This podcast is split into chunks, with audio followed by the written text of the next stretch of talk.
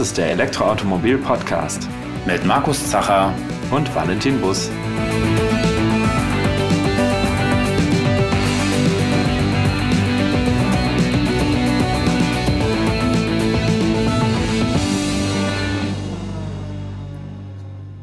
Ja, auch wenn das neue Jahr jetzt schon ein paar Tage alt ist, möchten wir euch, liebe Zuhörerinnen und Zuhörer, noch ein frohes neues Jahr wünschen und freuen uns, dass ihr wieder hier den ERM-Podcast anhört.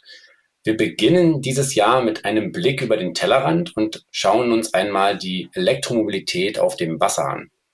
Genau, denn auch hier entwickelt sich die Technik natürlich weiter und Elektroboote und Schiffe sind gar nicht so selten mehr. Einer der Pioniere im Bereich der elektrischen Schifffahrt ist zum Beispiel Torquido und wir sprechen heute mit Fabian Beetz, dem Geschäftsführer des Unternehmens. Herzlich willkommen bei uns im Podcast. Ja, danke euch, Markus und Valentin. Ein schönes neues Jahr wünsche ich euch auch noch. Dankeschön. Ja, Fabian, wie immer zu Beginn unseres Podcasts, magst du dich kurz einmal vorstellen, deinen Werdegang berichten und wie du zu Torquido gekommen bist und was Torquido eigentlich macht, wo ihr sitzt, was euch so antreibt?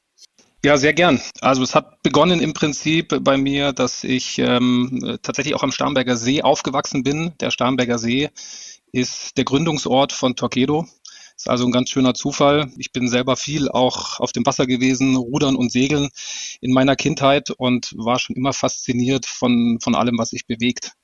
Groß geworden bin ich dann ein Stück weit in der Automobilindustrie habe mich dann auch entschieden, den, den Ingenieursgang zu wählen, habe ähm, Maschinenbau und Wirtschaftsingenieurwesen studiert und habe schon immer sozusagen in meiner Freizeit viele Praktika gemacht bei Automobilherstellern und mich für diese ganze Thematik sehr stark interessiert. Mhm. Nach dem Studium bin ich dann aber nicht in die Industrie, in die klassische, sondern habe erstmal begonnen in der Beratung und habe dort viele unterschiedliche Themen auch, auch erlebt, nicht nur Automobilindustrie, sehr viel Communication in Hightech.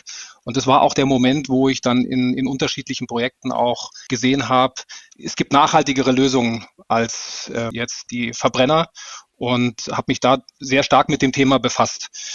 2013 bin ich dann in die Automobilindustrie zu Webasto gegangen und habe dann dort äh, gemeinsam mit dem Management die Strategie entwickelt, sich dort auch in die Elektromobilität zu bewegen und ähm, war dann verantwortlich für die Gründung eines neuen Geschäftsbereiches, und zwar dem Geschäftsbereich für Batteriesysteme, wirkliche Antriebsbatterien für, für die Autos und auch das Thema Ladelösungen. Kennen vielleicht auch einige Zuhörer, wenn sie vielleicht auch eine Webasto-Ladelösung zu Hause haben. Mhm. Vor meiner Zeit bei Torquedo war ich dann ähm, in verschiedenen Themen noch unterwegs, unter anderem auch ähm, Wasserstoffverbrennung und Wasserstoffantriebe. Und das zeigt eigentlich ganz gut, ich bin da relativ technologieoffen ja, und interessiere mich für die unterschiedlichsten Arten, weil ich einfach glaube, so wie in vielen anderen Bereichen auch, eine Monokultur ja, ist, ist nicht das Richtige. Ich glaube, wir brauchen verschiedenste Technologien in den unterschiedlichen Anwendungsbereichen und Einsatzgebieten, um hier einfach die richtigen Lösungen auch für, für den Kunden und auch für die Nutzung parat zu haben. Und äh, das steht für mich immer im Vordergrund. Ja, also sich nicht irgendwo auf eins zu sehr äh, fokussieren oder da irgendwie einzugrätschen, sondern, sondern wirklich offen zu sein ähm, für die jeweils richtige Technologie. Und jetzt seit 15 Monaten bin ich bei Torquedo, sicherlich durch die Erfahrung im Bereich der Elektroantriebe, die ich gesammelt habe, ähm, auch im Marinebereich schon damals bei Webasto, aber auch eben meiner Nähe zum, zum Wassersport und meiner Begeisterung dafür. Und ja, es ist ähm, eine spannende Zeit, kann man, kann man so sagen. Denn Torquedo ist gegründet worden bereits 2005 und man kann damit mit Recht sagen, ähm, Torquedo ist mit Sicherheit einer oder vielleicht sogar der Pionier in dem Bereich und war auch seinerzeit wirklich der Zeit voraus und hat den Markt mitgestaltet und vor sich hergetrieben. Und das Schöne ist, dass seit mittlerweile nun, nun drei, vier Jahren das eine ganz andere Dynamik bekommen hat. Denn die Elektromobilität ist, ist angekommen, mhm. definitiv, auch im marinen Sektor. Wir sprechen ja auch nochmal gleich drüber, was heute alles möglich ist. Aber es ist einfach schön zu sehen, dass, sage ich mal, wir als Unternehmen nicht mehr den Kunden überzeugen müssen, dass Elektromobilität der richtige Weg ist in den meisten Fällen, sondern dass die Kunden wirklich aktiv nachfragen. Und wir sehen das an den Volumina, ähm, die, die deutlich nach oben gehen. Wir sehen es aber auch an, an der Wettbewerbsintensität, die, die extrem ist.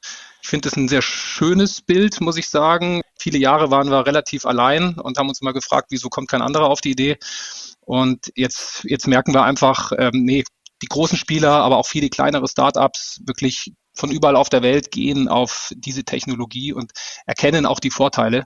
Und ähm, das bedeutet einfach auch am Ende für uns Kunden, ja, ähm, im Wassersport und auch in der Marineanwendung, dass wir einfach ja auch Technologiesprünge sehen und, und tolle Produkte, die wir letztendlich nutzen können. Mhm. Du hast ja jetzt das Thema Technologieoffenheit schon von dir aus äh, angesprochen. Wie ist das jetzt bei Torqeedo? Konzentriert ihr euch da auf batterieelektrische Antriebe oder ist es auch äh, breiter gefächert? Weil als Autofahrer denkt man oft, ja gut, für Autos ist es eigentlich gegessen, das Thema, aber für, für Luftfahrt oder Schifffahrt, da sind E-Fuels ja notwendig oder, oder Wasserstoff zum Beispiel. Und dann ergibt es keinen Sinn, das im Auto zu verheizen, wenn das an den anderen Stellen unbedingt gebraucht wird. Mhm. Also ich denke persönlich, für marine Anwendungen machen unterschiedliche Technologien Sinn. Mhm. Ähm, je nach Anwendungsfall, man sagt immer so schön, äh, the industry of the million niches. Mhm. Also einfach, äh, ja, die Industrie der, der Millionen verschiedenen von Anwendungen und Nischen, weil einfach jeder Kunde, jeder Anwendungsfall, äh, jedes Produkt individuell ist und unterschiedlich ist. Man kann also nicht wirklich über einen Kamm scheren. Wir bei Torquedo allerdings, wir konzentrieren uns auf den Elektroantrieb und haben auch im Fokus batterieelektrische Antriebe. Das ist auch sicherlich ähm, die Technologie, nämlich mit Lithium-Ionen-Batterien, die wir damals marktfähig gemacht haben. Also wir waren der erste Anbieter mit integrierten Lithium-Ionen-Technologien. Das heißt, äh, wirklich eine hohe Energiedichte und damit auch wettbewerbsfähig. Was wir aber mittlerweile sehen, und das ist, glaube ich, auch ganz wichtig im, im Trend zu verstehen, dass natürlich die Frage ist, woher kommt die Energie? Mhm. Und das eine ist eine reine batterieelektrischer Antrieb. Wir haben aber heute auch schon Systeme, Hybridsysteme ähm, bei unseren Kunden, die wirklich mit zum Beispiel auch Wasserstoff-Brennstoffzellentechnologie fährt oder auch ähm, kombiniert mit, mit Dieselmotoren. Und je nach Anwendungsfall, für mich ist es immer so, sage ich mal, lieber einen Schritt nach vorne gehen, dann sind wir einfach schon besser unterwegs als, als gestern, als vielleicht immer gleich den ganz großen Schritt zu erwarten. Aber alles ist heute technisch möglich. Mhm. Das muss man vielleicht auch bei der, wir reden heute über Elektromobilität auf dem Wasser, ist natürlich auch ein super breites Feld vom, äh, heute gibt's ja diese Foils, also so eine Art Elektrosurfbretter und das geht dann hoch bis zum Containerschiff ähm, für die offene See. Da ist ja auch eine gigantische Spannbreite abzudecken und ähnlich pauschal lässt sich ja die Frage für den Straßenverkehr, wenn man da vom, vom kleinen Kickscooter ähm, startet bis hoch zum 40-Tonner Langstrecken-LKW ist ja auch eine relativ breite Bandbreite. Mhm. Und bei äh, Wasserfahrzeugen ist die ja noch viel größer, weil halt das Wachstum äh, keine Grenzen mehr oder weniger hat für die. Ist, ist ein schöner Vergleich, äh, den du da anstellst, äh, sozusagen die Marineanwendungen zu vergleichen mit Straßenanwendungen per se, wie du sagst, vom, vom Kickroller bis zu schweren LKWs und genauso ist es bei uns auch. Torquedo kommt ursprünglich sozusagen aus dieser Kickstarter-Ecke. Ja, also das, das erste Produkt war ein, war ein elektrischer kleiner Außenbordmotor mit circa äh, 1000 Watt Antriebsleistung mit einem integrierten Lithium-Ionen-Akku. Ist auch heute noch sicherlich das Produkt, wofür Torquedo bekannt ist. Das ist dieser ähm, sogenannte Travel-Motor, den die meisten Kunden dafür verwenden, ihr Segelboot oder ihr kleines Dingi anzutreiben damit hat alles begonnen. Auch ganz spannend. Äh, damals der Gründer, insbesondere Christoph Ballin, wollte am Starnberger See ein Boot fahren. Ja, und ähm, dort gibt es 1000 Lizenzen. Man wartet im Schnitt so 12 bis 15 Jahre auf so eine Lizenz. Mhm. Elektrisch fahren kann man ohne diese Lizenz. Und äh, dann hat er gesagt, das ist ja eine gute Idee. Es gab nur nichts auf dem Markt nichts, was seinen Anforderungen entsprochen hat. Und daraufhin hat er dann zusammen mit dem Gründer äh, Friedrich Böbel eben Torquedo gegründet. Und ähm, das ist sicherlich ein Thema, was wir heute und auch in Zukunft viel, viel stärker sehen werden, dass wir einfach Restriktionen haben auf Gewässern und äh, letztendlich in aller Konsequenz auch Verbrenner komplett verboten werden. So, das ist ein Trend, der, der, der einfach in diese Richtung geht, unaufhaltsam und auch richtigerweise. 2014 dann hat Torquedo sein Produktportfolio auch nochmal erweitert und zwar in die sogenannte Deep Blue Produktlinie. Das ist eine Produktlinie, die nicht mehr im Low-Voltage-Bereich bis 48 Volt unterwegs ist, sondern tatsächlich im Hochvolt-Bereich 350 ähm, beziehungsweise 800 Volt Und damit treiben wir auch heute schon unterschiedlichste Anwendungen an, also wirklich vom ähm, Speedboot für Recreational Use, also wirklich für den Privatanwender, um am Wochenende seine Freude zu haben. Auch Foilingboote, ja, ganz schön ja auch. Einige, die das so ein bisschen verfolgen, haben gesehen, dass BMW auch zusammen mit Tide eins dieser Boote vorgestellt hat. Dort haben wir auch äh, einen Torquedo-Antrieb drin. Aber es geht auch wirklich hin zu großen Ausflugsschiffen mit einer Kapazität von 150 Personen, die dann zum Beispiel in Berlin dort fahren und Leute von A nach B bewegen. Mhm. Und das sind dann einfach Dimensionen, da sprechen wir dann von circa 200 bis 250 Kilowatt Antriebsleistung und circa auch eine Megawattstunden an, an Speicherkapazität durch entsprechend große 80 Kilowattstunden Batterien. Das kann man sich also so vorstellen wie heute in den größeren Elektroautos auch. Gleiche Größe, gleiche Kapazität und davon sind dann dort auch gerne mal 18 oder 12 Batterien verbaut. Also auch so, ja, wie so LKW-Dimensionen, die man dann auch erreicht im Prinzip. Ja. Und das sind aber alles, äh, die Varianten jetzt aufgezählt hast, alles batterieelektrische äh, Antriebe. Das sind alles batterieelektrische Antriebe, wobei wir ganz viele Anwendungen haben heute auch gerade im Bereich der Segelschiffe und der großen Yachten, der großen Luxusjachten. Hier sind wir in, in, in fast jedem Fall auch ausgestattet mit Generatoren.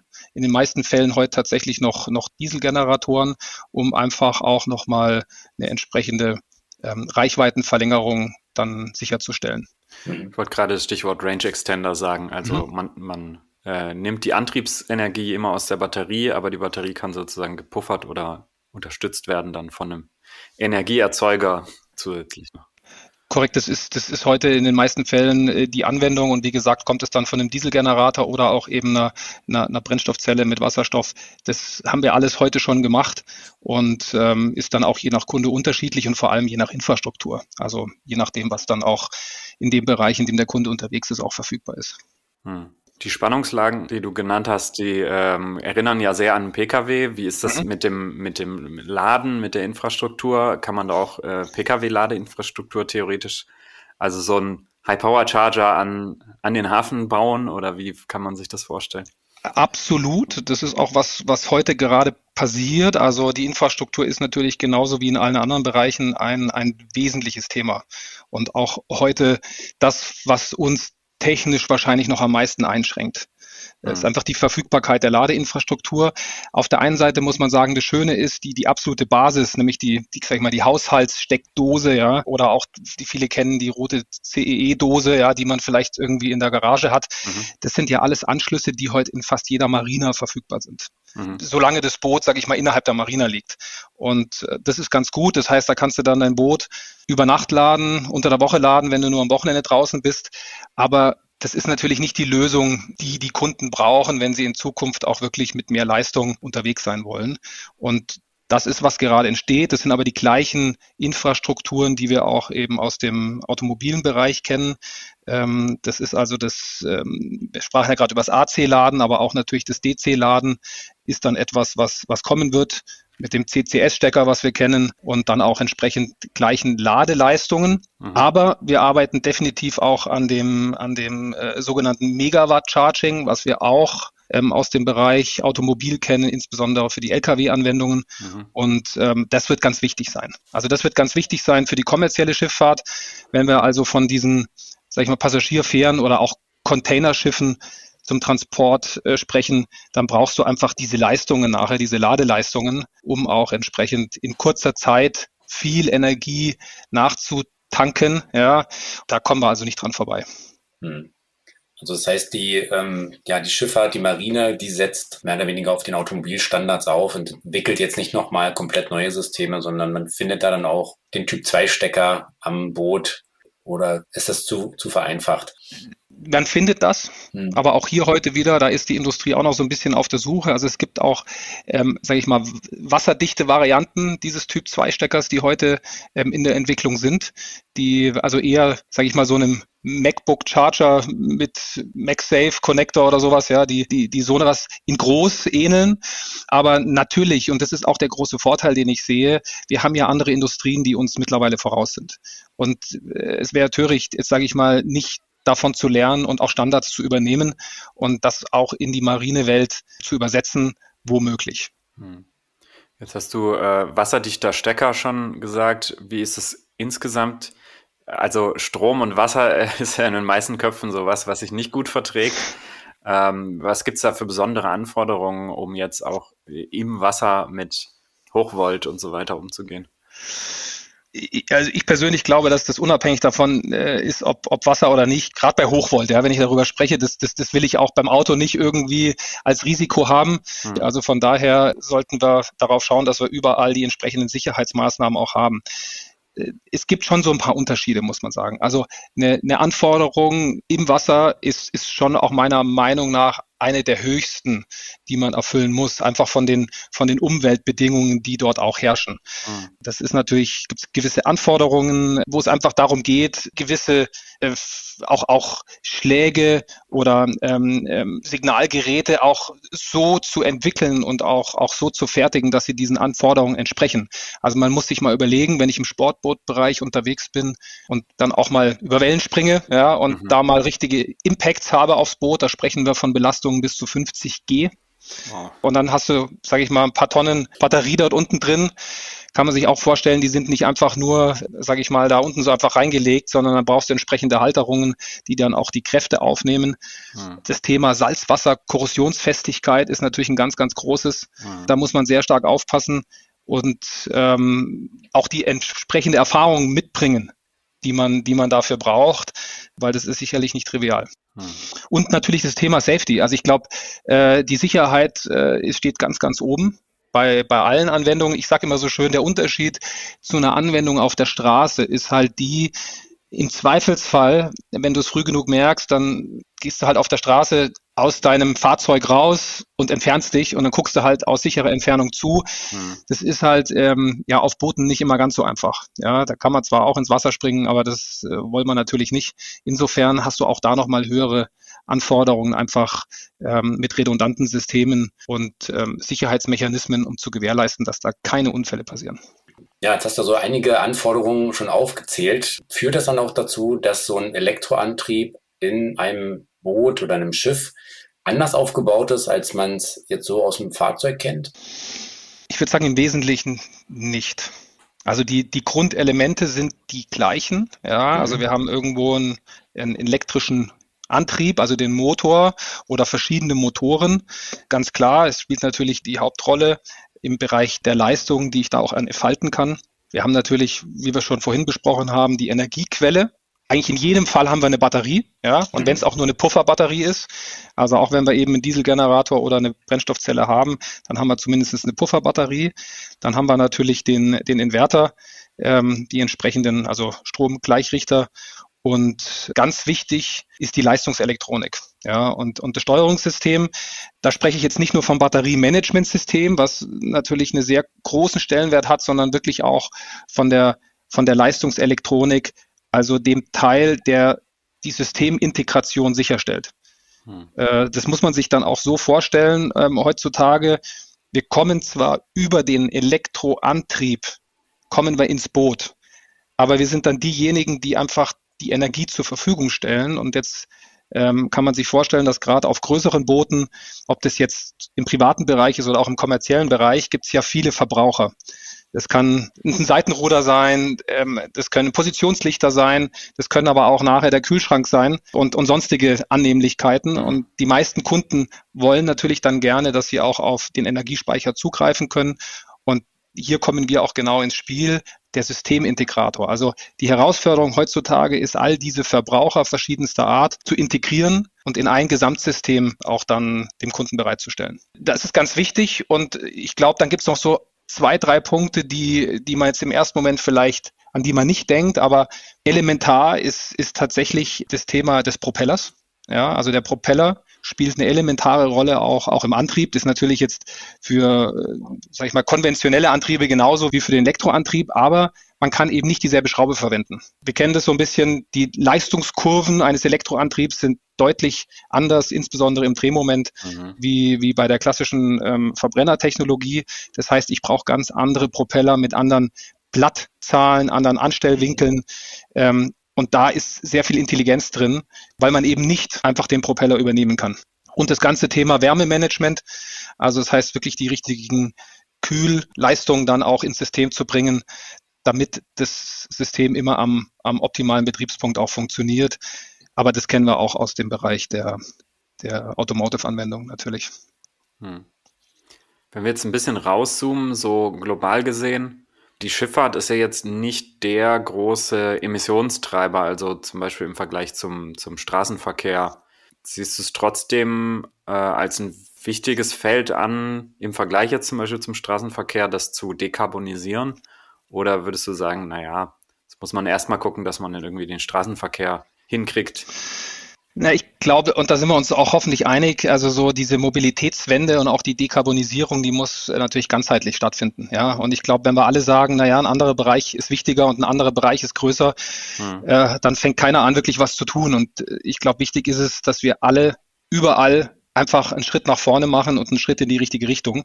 Hm. Und deswegen bin ich auch kein Fan von dieser Argumentation. Ich glaube, drei Prozent oder sowas sind ähm, die, die, die Schifffahrt angeblich dazu beiträgt. Das ist natürlich, wenn du die Zahl hörst, erstmal verschwindend gering. Und äh, dann gibt es auch die einen oder anderen, die eben ähm, sicherlich behaupten, da fängt man doch besser woanders an oder am Ende macht das alles gar keinen Sinn. Ich glaube, man muss es aber aus verschiedenen äh, Blickwinkeln betrachten. Und wir haben vorher gesprochen über, über eins unserer aktuell auch gerade großen Projekte.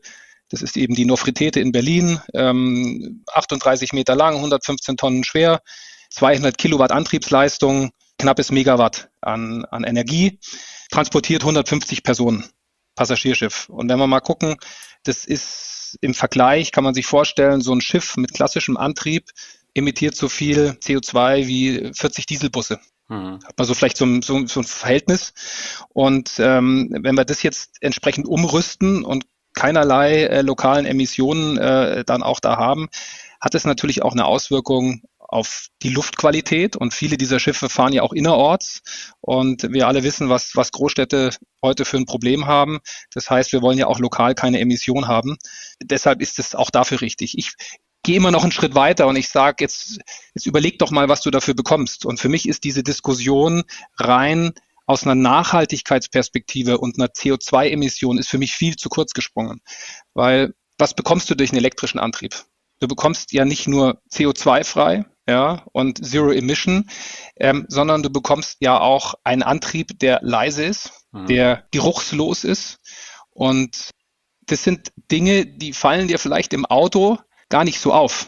Zumindest nicht, wenn du drin fährst. Aber wenn du auf dem Boot sitzt und du bist in der Natur und egal, ob du jetzt privat unterwegs bist und das einfach genießen möchtest, kennt man auch so schön, du fährst Wasserski, macht viel Spaß, also die Abgase einzuatmen oder du sitzt einfach nur da und möchtest dich unterhalten bei einem schönen Sonnenuntergang und dann hast du da hinten das entsprechende Geräusch oder du bist Fischer, ja, und möchtest eigentlich äh, Fische angeln, ja, und fährst aber mit deinem Motor da durch die Gegend. Hm. Das, das sind so Themen, die muss man einfach mal in Relation setzen. Und auch wenn du jetzt auf einem Ausflugsschiff bist und du hast, jeder kennt es, glaube ich, von uns, der das schon mal gemacht hat, und dann kommt diese, diese Schwade vorbei und du riechst da äh, die, den, den Dieselgestank.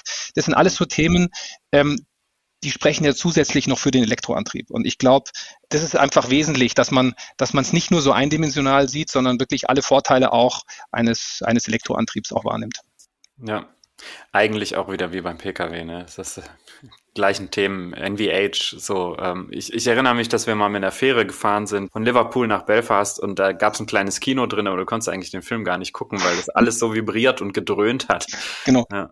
Das stimmt, man, also du hast recht, die Vibration ist auch eins der, der größten Themen, gerade in Schiffen.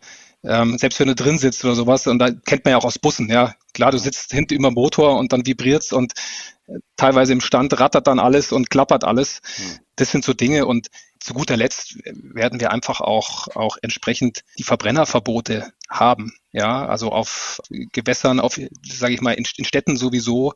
Aber ich gehe davon aus, grundsätzlich auf Binnengewässern werden wir diese Restriktionen sehen. Und es macht auch absolut Sinn.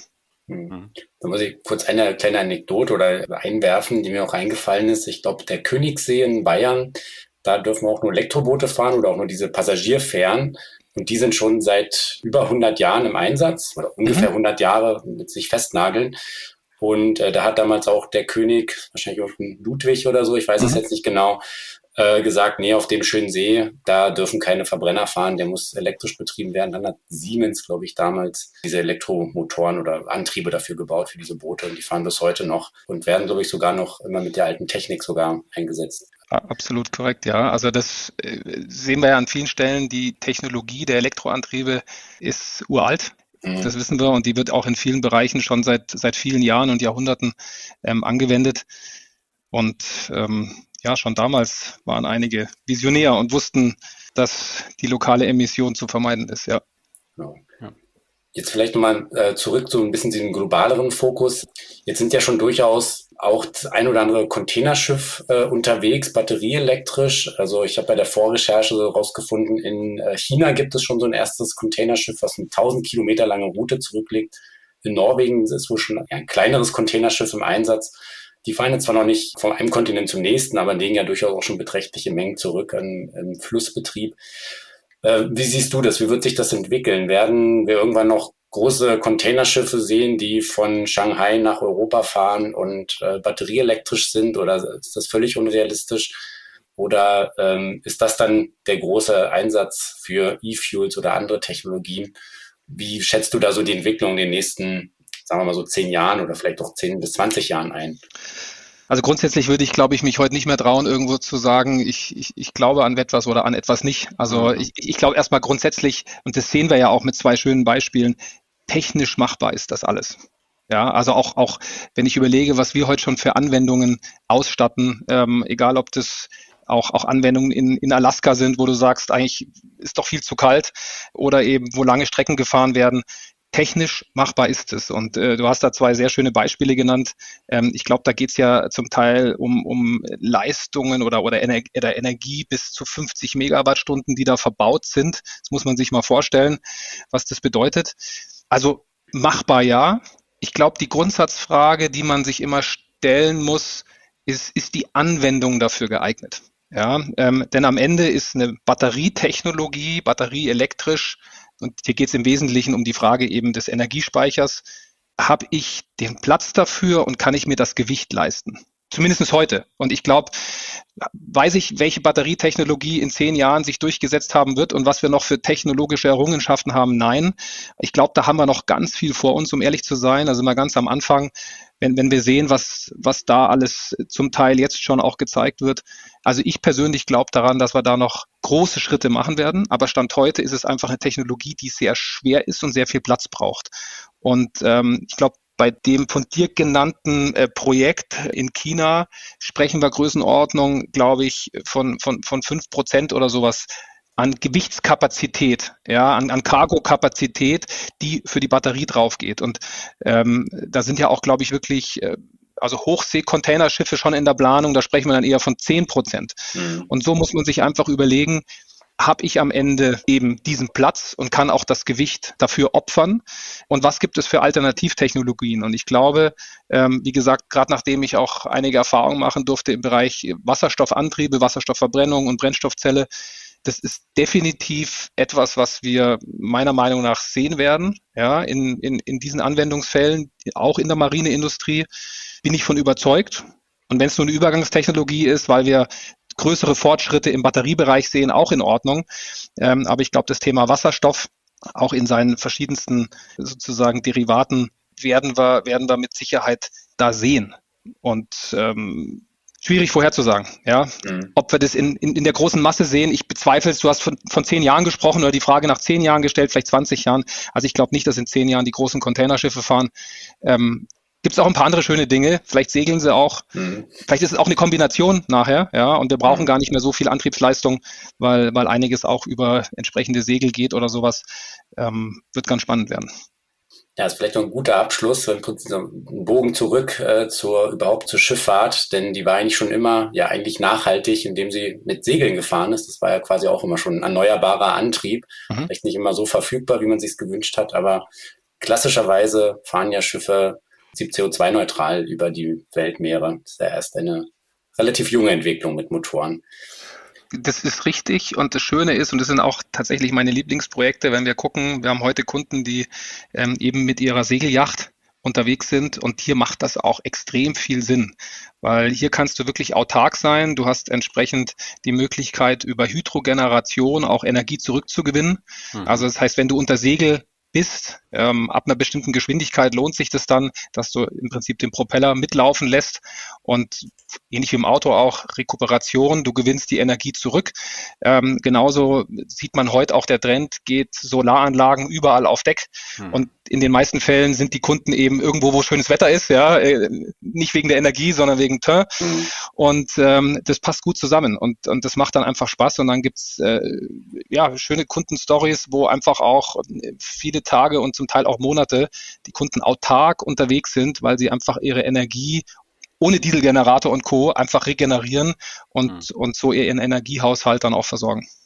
Ja, sind auch super äh, Abschlussworte. Vielen Dank, Fabian, dass du bei uns hier im Podcast warst. Und ja, wir danken auch wieder allen Zuhörerinnen und Zuhörern, dass ihr uns anhört und gerne könnt ihr uns äh, auf euren Podcast-Plattformen, Spotify, Apple Podcasts, wo auch immer, bewerten, ein Like da lassen oder uns abonnieren. Das freut uns immer sehr und unterstützt uns hier.